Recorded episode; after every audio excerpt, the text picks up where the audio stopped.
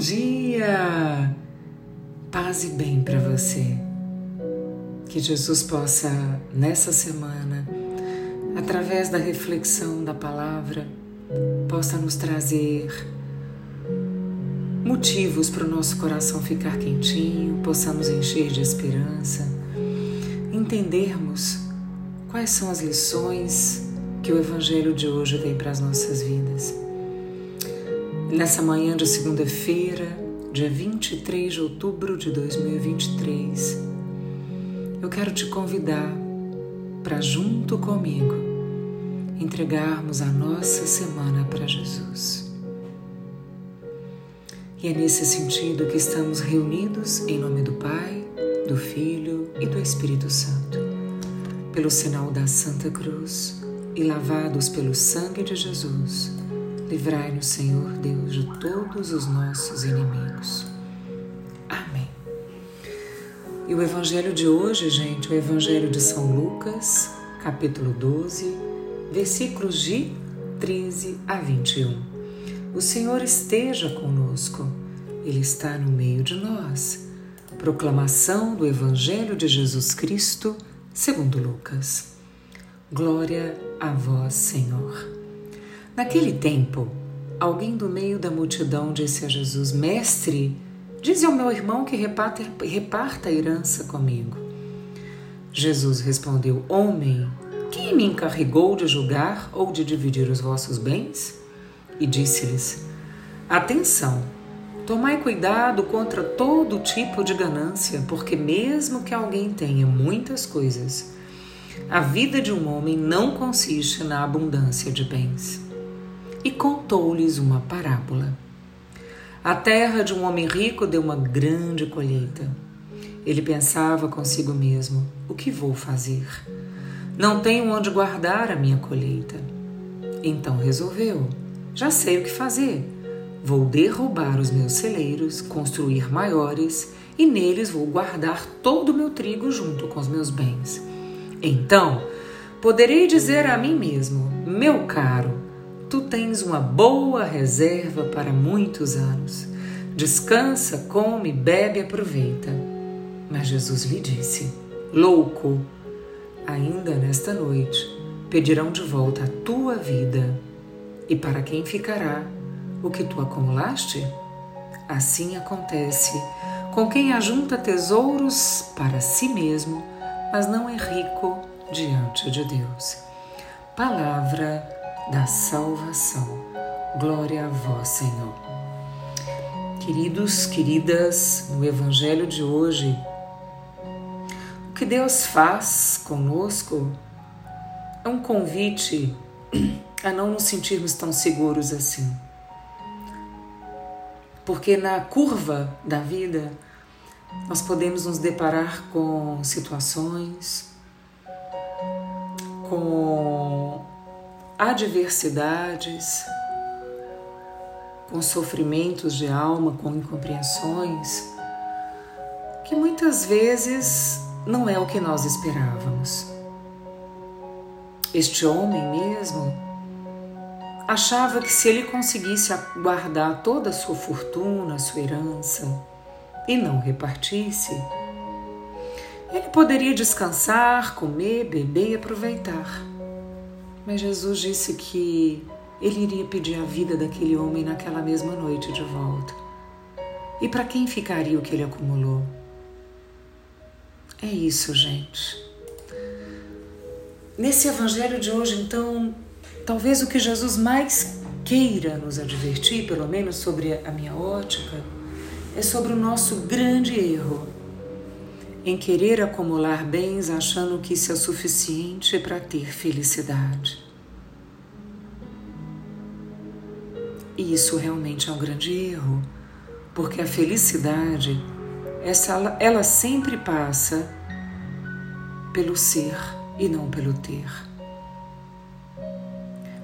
Quando nós buscamos o ter somente pelo ter, sem trazer propósito em nossas vidas, isso nos deixa vazios.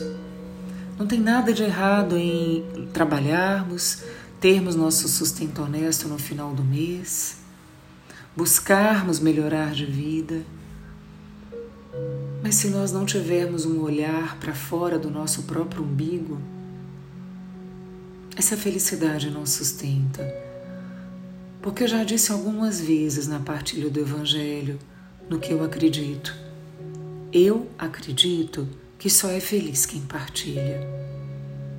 Partilhar o que se é. Porque é isso que enche a nossa vida de sentido e nos põe em consonância com Jesus. Sabe, gente, muitas vezes Deus entra em nossas vidas através de sinais, de situações inesperadas, muitas vezes para purificar os nossos excessos, para não sermos pessoas fúteis que desperdiçam seu tempo, pessoas rasas, preocupadas em mostrar a vida como ela não é, fofocar sobre a vida alheia. Ah, a vida é muito mais que isso. E nosso tempo pode estar curto. Rico não é aquele que tem muito. Rico é quem tem relações felizes, é quem é grato pelo que a vida lhe apresenta, pelo que tem.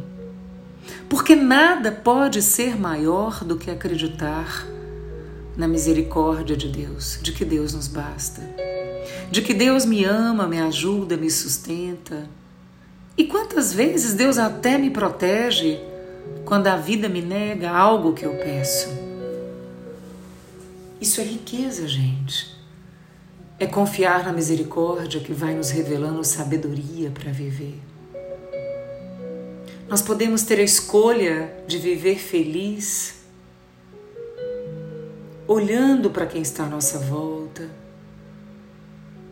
acolhendo projetos sociais que façam nosso coração pulsar, acolhendo pessoas, melhorando a vida das pessoas, se preocupando com uma sociedade e agir a favor da melhoria da vida do outro.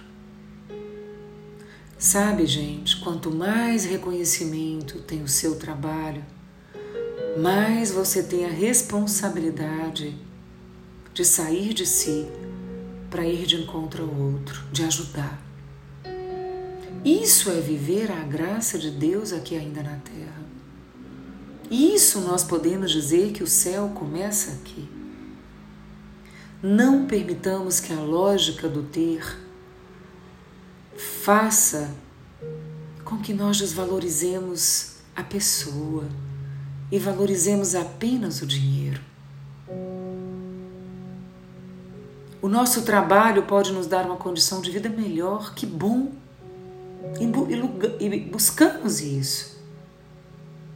Mas também a nossa responsabilidade partilhar um mundo melhor para quem nos ronda, para quem cruza o nosso caminho. O problema jamais foi, é e será possuir dinheiro. O problema é ser possuído pelo dinheiro. Por isso, Jesus nos alerta que não devemos colocar a nossa segurança nos bens deste mundo. Isso é insensatez. Porque o grande pecado é o egoísmo, é ficar insensível às necessidades da humanidade. E qual é a crítica que eu faço a partir de mim, a partir de você? Que crítica que você faz? Talvez seja como nós administramos o dinheiro que rende do nosso trabalho, do nosso esforço.